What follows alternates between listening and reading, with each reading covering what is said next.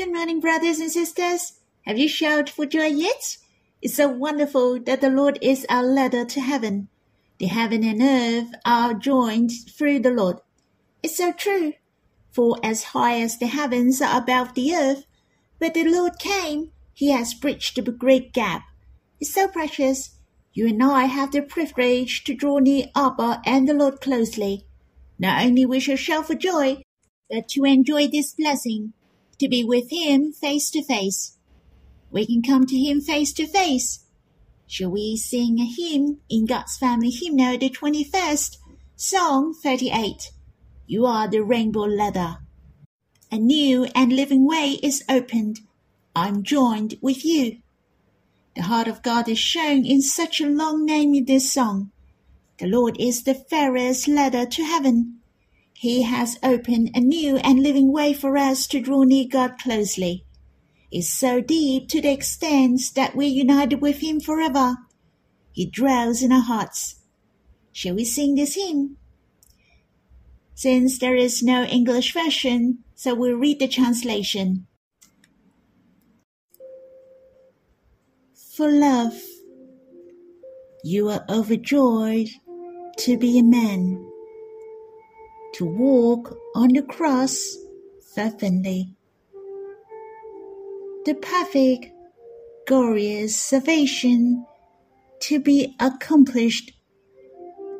All my sin is taken away forever. You cried out, It's finished, it's finished. You see the joy ahead the veil is rent in the temple. The new and living way is opened brilliantly. You have earnestly desired to be with me the closest, face to face, heart to heart. You have accomplished the glorious salvation that I am perfect forever. You have joined the heaven and earth perfectly. You are the rainbow ladder. Bridge the great gap. I am deeply united with you. The deepest union in the universe. I hope you have time to quiet yourself and respond to Him, or you can sing another hymn to worship the Lord. Let's have some time to draw near the Lord face to face. You can stop the recording and we'll read the Bible when you're done. May the Lord bless you. Brothers and sisters, we'll read in Psalm 61. To the choir master with stringed instruments of David. Hear my cry, O Lord, listen to my prayer. From the end of the earth I call to you when my heart is faint. Let me to the rock that is higher than I. For you have been my refuge, a strong tower against the enemy. Let me dwell in your tent forever. Let me take refuge under the shelter of your wings. Selah. For you, O God, have heard my vows. You have given me the heritage of those who fear your name. Prolong the life of the king. May his years endure to all generations. May he be enthroned forever before God. Appoint steadfast love and faithfulness to watch over him.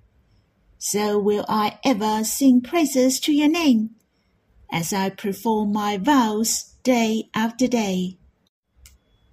We don't have a clue when David wrote this psalm, nor the historical background of this psalm. I was fully impressed by this psalm, though it is short, and I will share with you later on. There is nothing special about this psalm. It seems he prayed for another king in verse 6 and 7. Prolong the life of the king. May his years endure to all generations.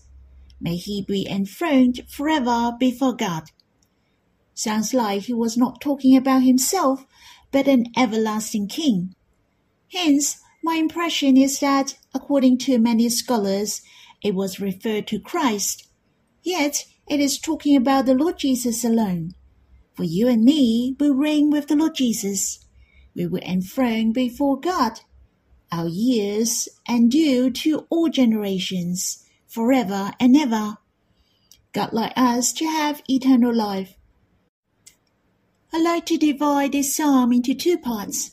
Firstly, verse 1 to 4 is part 1. For verse 4 end with Selah. David went through five attractions.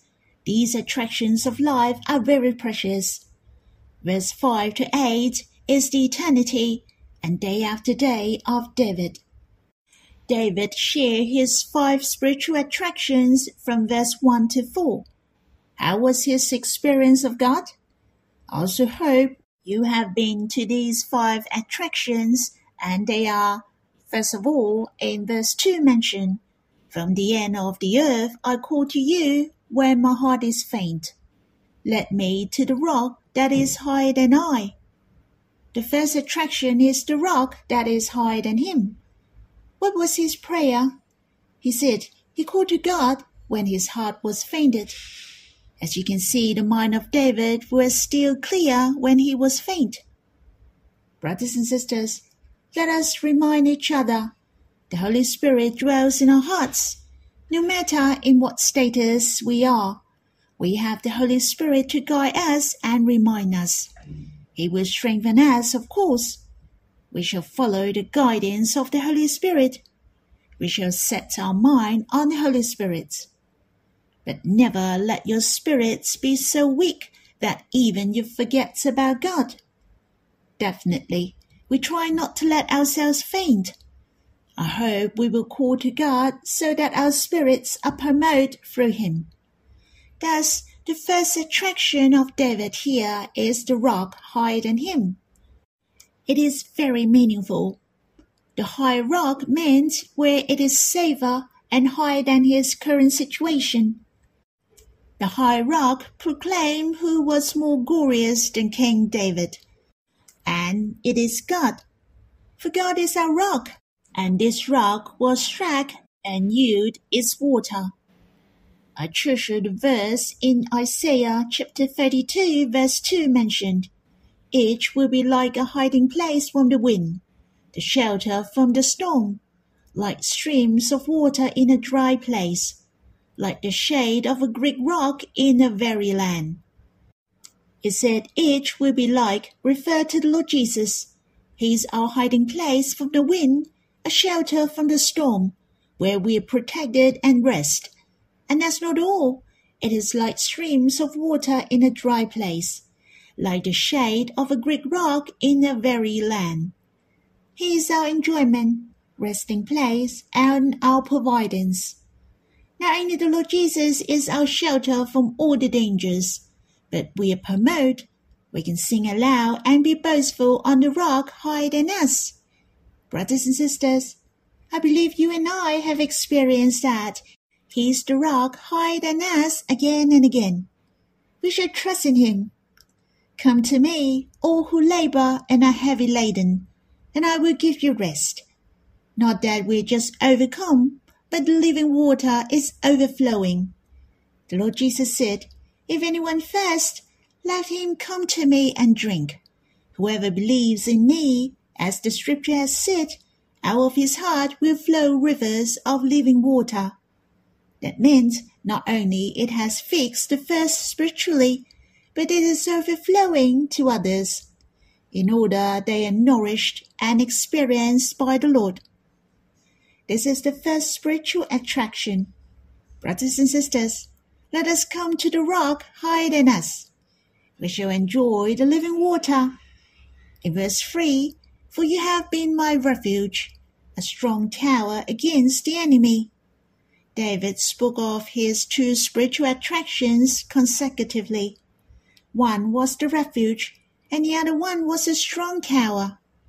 David experienced God was his refuge and strong tower. Refuge was covered up where the place you protected. It is relaxing.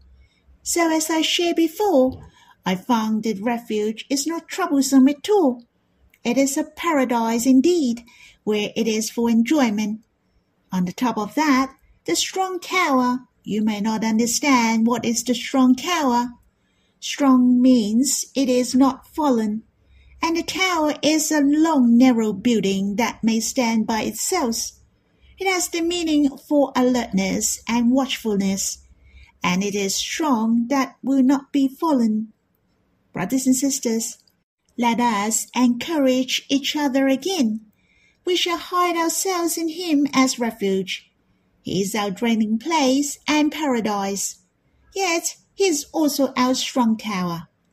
Let us be watchful and guard together, to work closely, to be the blessing of the church. Let us also look at two more attractions in verse 4. Then you can see David experience God deeply. In Psalm 61, verse 4, Let me dwell in your tent forever. Let me take refuge under the shelter of your wings. These two attractions are the tent of God and the shelter of God's wings. These places are also my treasures. The tent is speaking of when the Israelites were in the wilderness. The tent was the meeting place of God and man. When the pillar of cloud and the pillar of fire stopped, the Israelites would pitch their tents there. Then the Israelites were followed by the pillar of cloud and the pillar of fire. When the pillar of cloud ascended, they dismantled the tent and followed the way in which they should go. Thus, it declared that we should walk with the Lord forever. This verse is written, Let me dwell in your tent forever. Let me take refuge under the shelter of your wings. Don't get wrong that we will drift forever, but we will meet with God forevermore, to dwell with God until eternity. We are in the wilderness at present, or we are already in the land flowing with milk and honey. We shall plan and long to dwell in the tent. There is a special meaning in the tent, which is not in a certain place, but I will follow wherever God will go we will follow the guidance of God. Brothers and sisters, are you willing to dwell in the tent of God forever? The tent is in which we will walk and stop over with God. And the fifth attraction is under the shelter of God's wings, where I could especially feel the warmth, love, and affection. Brothers and sisters, under the shelter of your wings, that's when it is in secret. Nobody knows or aware where we are relaxed and protected. This is the inner chamber of the Lord with you and me. Brothers and sisters, it is the most beautiful to be with the Lord face to face. I really admire David, who was in the shelter always. He experienced God personally always. Brothers and sisters, my desire of my life most is to be with the Lord personally. In fact, it is also the sweetest and the most precious moment of my personal experience. I really don't know how to explain to you. You will know how I feel if you have experienced this before. Seems all the things are stand still when we're drawing near with the Lord. Only the Lord and myself. I'm heart to heart with Him, to experience and enjoy Him most I do not want to stop. I do not want to end. And the time runs out quickly. I didn't read any Bible or sing any hymn, but my heart is so sweet when I enjoy being with him. I know well his presence is with me. This experience could be as Paul said that we are caught up to the third heaven. I could feel the light and glory in my heart. It is not vacuous at all, Instead, I could understand his heart. I really hope myself and many brothers and sisters could enter into such worship to experience God closely. Our hearts are drawn and captured by Him deeply. There are no other desire and longing but the Lord only, to gain Him alone. In verse 5, For you, O God, have heard my vows. You have given me the heritage of those who fear your name. God heard the vows of David. He gave the heritage to David, which was the land of Canaan. It's true that was the vow of David. Yet don't forget it was the will of God to give the inheritance to the Israelites. It was the plan and promise of God, for he promised Abraham and Jacob to give the inheritance to them. Hence, the vow of David cooperates with the plan of God. Definitely, God will grant his will and he also answered the vow of David as well. The Bible mentioned a lot of vowing. The other meaning of vowing is offering. It is not so called make a wish as in the world nowadays. Normally speaking, it is for yourself or more personal. Yet the vow in the Old Testament was not the case. It is to cooperate with the word of God, to commit yourself to God for example, Jephthah made a vow to God. He said if God gave the enemy into his hand, then he would offer himself. And Jacob as well, who intended to make a vow to God if God gave the land to him. He would offer one tenth to God. Yet God gave him freely before he made the vow. So remember, not only we make a vow in order to ask God to do something, but it is God who is gracious to us. And all we need is a heart to fear God, to cooperate with His will, to offer what we have and ourselves to Him, in order to accomplish the will of God. In verse 6 and 7, as I have mentioned, the King is referred as the Lord Jesus, or it could be referred to us. In fact, we are supposed to be lowly, yet God gave us the glory of kingship the glory of being the children of God. And even the royalty of the new heaven and new earth has given to us in eternity. We will sit on the throne with the Lord, and the most glorious and wonderful is that we reign in life through him. We enjoy the everlasting life through him who sits on the throne in our hearts. When we ask God to prolong the life of the King, that means we can enjoy eternal life the bountiful love of Abba, the Lord, and the Holy Spirit. And we are treading on the way of eternal life, the path of kingship. The greatest purpose of the king's longevity is to be with God forever.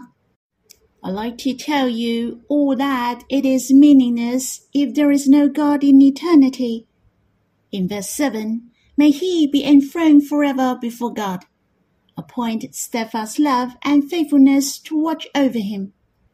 The Lord Jesus has seated at the right hand of Abba. We are seated with the Lord in heaven as well. We are sitting before God to enjoy the steadfast love and faithfulness of God. We don't have to wait till eternity, then we enjoy. But we are enjoying the present life. What David asked was to enjoy God and his steadfast love and eternal life and this is the meaning and value in eternity. We shall read verse 7 and 8 together. So will I ever sing praises to your name, as I perform my vows day after day. Since it is eternal, and day after day as well, as I have mentioned from the beginning, in verse 5 to 8 is the eternal and day after day for David. You see this verse, which is very special so will I ever sing praises to your name. That is to praise God and worship God until eternity.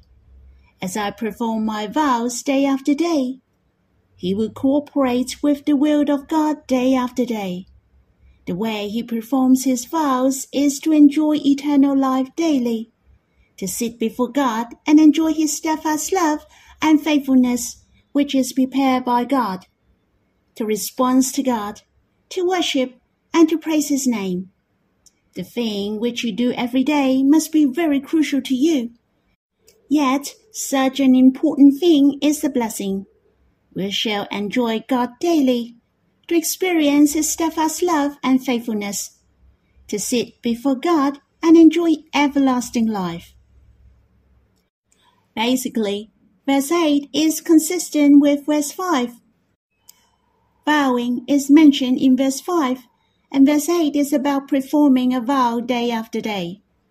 To perform a vow means to take action, to give your offering to God through action. I really appreciate David. He experienced the abundance of God. Do you remember these five attractions? You and I have also experienced. In fact, He's our rock. He's our refuge. Last but not least, truly, He is our strong tower. So we are the conquerors and be boast. We can draw near the Lord whenever and wherever we want. He is my tent. How precious! I'm under the shelter of His wings forever, to enjoy His warmth and His love. I hide in His shelter to be the nearest and the closest with Him. Brothers and sisters, if you want to experience God deeply like David, you shall make a vow to Him. He is more than happy to hear your vows, for your vow is working closely with His will. You shall perform your vows day after day. That is to come before Him and experience Him deeply, to worship Him, and you are drawn by Him then you will sing praises to his name. Let me tell you, these daily blessings are our blessing forever. We shall experience him until eternity. Brothers and sisters, that's all for my sharing. I really hope you have enough time to stop and enjoy your personal time with the Lord, for He is the most precious. May the Lord bless you.